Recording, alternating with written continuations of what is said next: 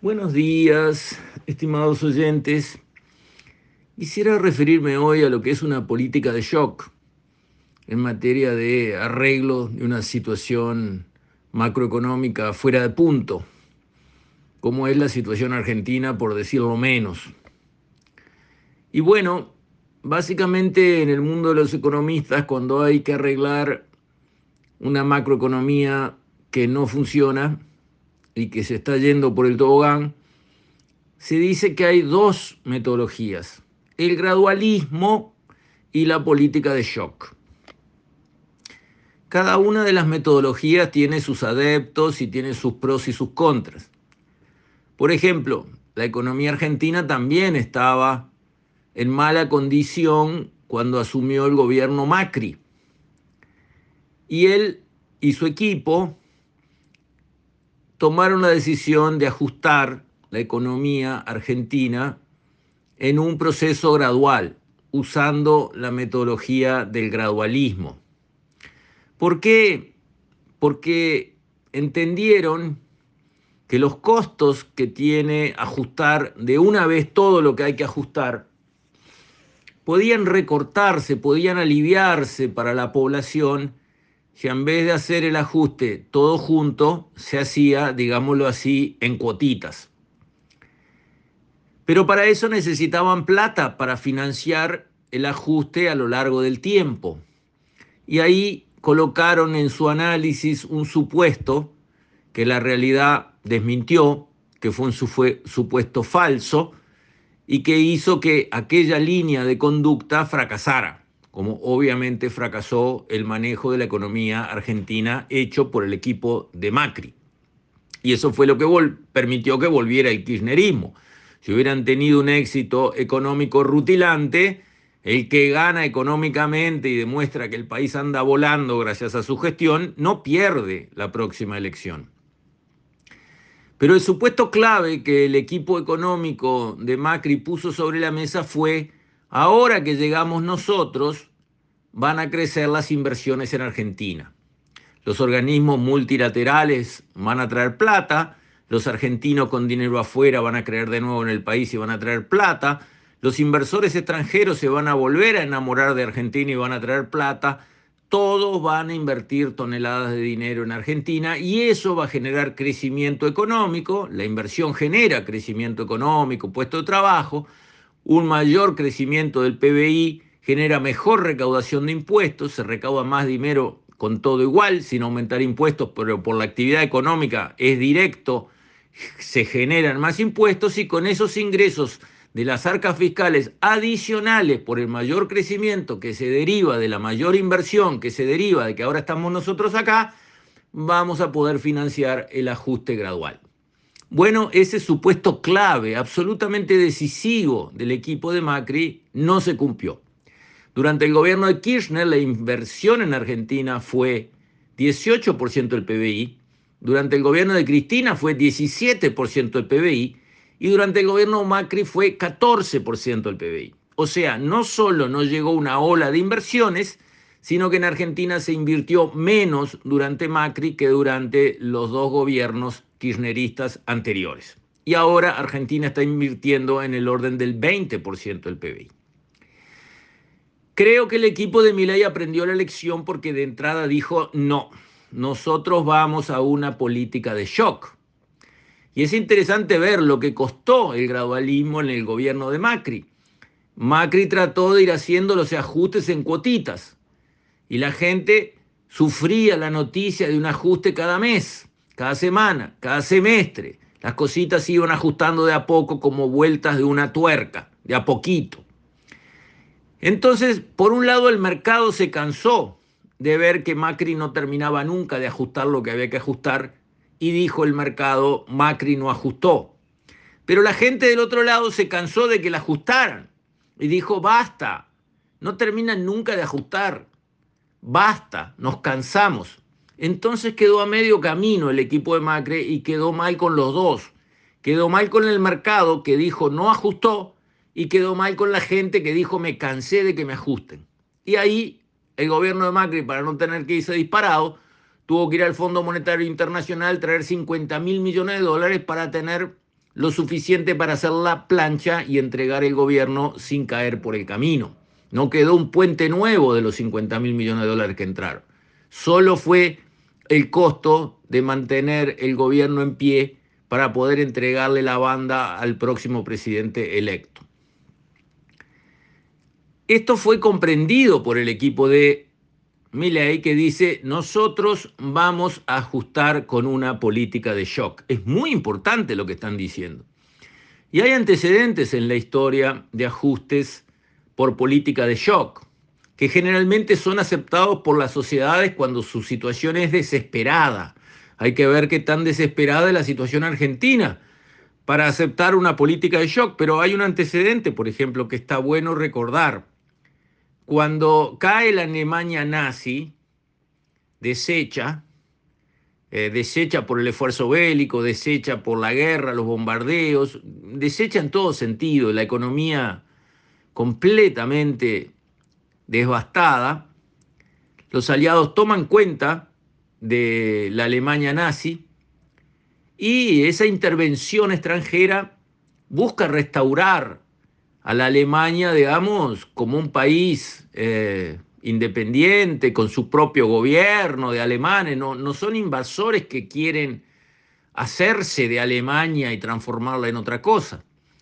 Quieren que vuelva a ser una Alemania, pero no en la línea de la locura nazi.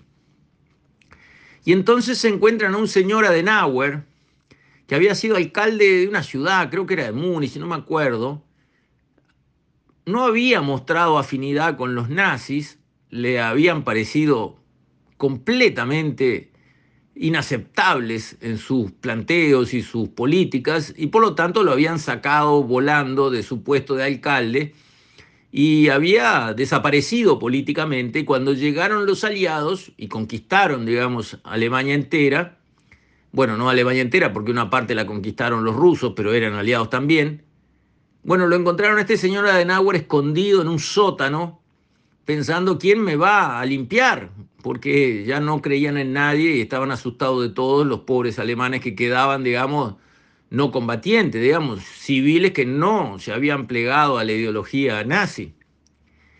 Y entonces a este señor Adenauer, que había tenido, digamos, una actividad política, que había mostrado algún liderazgo no, eh, digamos, teñido de nazismo, lo colocan por arte de la fuerza del conquistador, del triunfador, al frente de la Alemania, digamos, recuperada del nazismo. Y le dicen, bueno, adelante, arme un gobierno y, empiece a administrar este país, a sacarlo del desastre. Y Adenauer busca un experto en economía, un, un, un alemán que supiera de economía, encuentra un amigo que sabía mucho de economía y para empezar, para hacer algo, deciden sacar un decreto que en un solo renglón termina con todos los precios fijados de la economía. Porque el nazismo, que es primo hermano del socialismo, típicas ideologías que creen que alguien arriba puede hacer por su leal saber y entender lo que más le conviene al pueblo, y todos hablan del pueblo, y actúan por el bien del pueblo y entonces meten mano a todo, ponen el Estado a decidir todo, exactamente el nazismo, igual que el socialismo y el comunismo, que a su vez es su hermano, no primo hermano. El nazismo y el socialismo son primos hermanos, el socialismo y el marxismo son hermanos.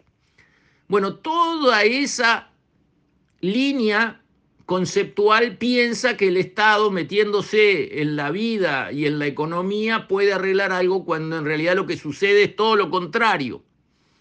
Y Adenauer con su flamante y nuevo ministro de Economía deciden sacar un decreto que dice el próximo lunes, eso era un viernes creo, un sábado, el próximo lunes quedan abolidos todos los precios fijados por el gobierno de cualquier cosa que sea. Básicamente, palabra más, palabra menos, ese decreto liquida los precios fijados. Dicen que las cosas valgan lo que el mercado diga. Mañana, lunes. Cuando se enteran de eso los aliados que habían puesto a Adenauer al frente de lo que era nada, porque la economía y Alemania no, no existían prácticamente, dicen, pero no, ustedes fueron mucho más allá. De, de, la capacidad de decisión que tienen. ¿Cómo si les ocurre tomar una decisión así, tan dura, de un minuto para el otro? No, esto hay que hacerlo con un proceso, pero no. Ustedes ya mismo son, así como lo pusimos, lo sacamos a, a Denauer y a su ministro, lo sacamos ya mismo, salvo que el martes saquen otro decreto dando de baja el anterior y se organice un plan a largo plazo, gradual, bla, bla, bla. Entre medio, cuando se conoce el decreto el lunes, como por milagro, los mercados de Alemania, que no tenían nada, no había nada, no había para comprar una papa, ni un pan, ni nada, nada, se llenan de productos. Estaban por ahí, escondidos. Solo funcionaba el mercado negro, porque los precios fijados no servían. No eran los correctos, el mercado no los avalaba. Entonces, cuando el mercado no avala el precio y uno lo quiere fijar, el mercado es eterno y siempre responde y siempre gana. Es una melodía ancestral que se toca en varias notas. El precio, la cantidad, la calidad. Cuando fijamos el precio se derrumba la cantidad y se va a otro mercado, que es el mercado negro, pero que funciona. O si obligamos de alguna manera a punta de bayoneta que esté el precio y la cantidad, entonces los suministradores dan otra calidad. En Rusia, que tenía los mejores zapatos de cuero del mundo en la época de los zares, cuando llegan los comunistas y establecen un precio fijado y obligan a punta de bayoneta que se siguieran produciendo zapatos a ese precio, en vez de zapatos del cuero de Rusia, fabricaban zapatos de cartón. El mercado siempre ajusta y siempre gana. Pero los comunistas, socialistas y nazistas no lo entendieron porque no sabían suficiente economía. El hecho es que ese ajuste de shock que organizó Adenauer, nada menos que cambiar todos los precios de un país, liberándolos todos un solo día y sin preaviso, generó una revolución positiva. Los mercados aparecieron y empezaron a venderse de todas cosas. Y la gente empezó a producir para vender en el mercado, porque si el precio del mercado no sirve y el mercado negro es mucho más chico porque es negro, entonces la producción afloja. Y ahí, como se podía vender al precio que realmente sirviera vender, que es lo que dice el mercado, la gente se puso a trabajar otra vez. Y el martes, cuando lo habían agarrado de los pelos a Denauer para decir, usted saca ahora mismo otro decreto echando para atrás toda esta locura que usted puso del decreto, un solo artículo, librando todos los precios de una, pero ¿quién se piensa que es? Más o menos así le hablaron al pobre Adenauer pero cuando vieron los aliados que la cosa empezaba a funcionar, al otro día, no dos años después, al otro día las cosas empezaron a funcionar dijeron, pará, pará, pará. No es tan loco este tipo. No es tan mala la idea de liberar los precios. Mirá, está funcionando. La gente está contenta. Aparecen los productos. Se pusieron todos a trabajar otra vez. Pará, déjalo correr. Déjalo correr. El ajuste de shock produce miedo, da miedo, da miedo a los que no saben de economía. A los que saben mucho de economía es el único ajuste que sirve, porque los demás no terminan de conseguir el objetivo, como le pasó a Macri y a tantos otros. Siempre hay una excusa, siempre hay una fórmula, siempre hay un miedo, siempre hay un riesgo. No, todo ahora no, no, despacito, no, vamos en cuota, no, no te metas, no. Siempre se piensa así y nunca se llega a la otra orilla. Con lo cual se pagan gran parte de los costos del ajuste, que no es gratis y no hay manera de que sea gratis, pero no se consiguen los resultados de un buen ajuste. Veremos cómo se hacen las cosas en Argentina. Con esto me despido, hasta la próxima, si Dios quiere.